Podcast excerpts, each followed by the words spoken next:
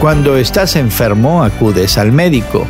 Cuando tus tuberías tienen una fuga, llamas al plomero. Si tus luces no funcionan, llamas al electricista.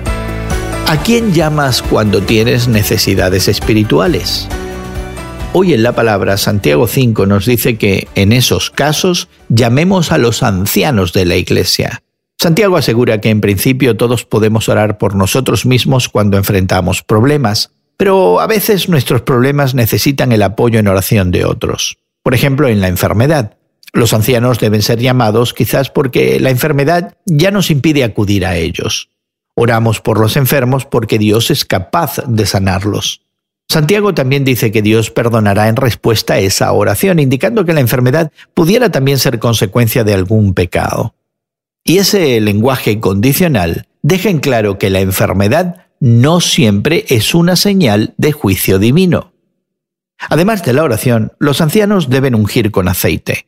Este acto simboliza el papel del Espíritu en la sanidad. Es Dios quien salva y resucita. El aceite no tiene poder curativo inherente. Su uso y consecuente efectividad reside en el nombre del Señor.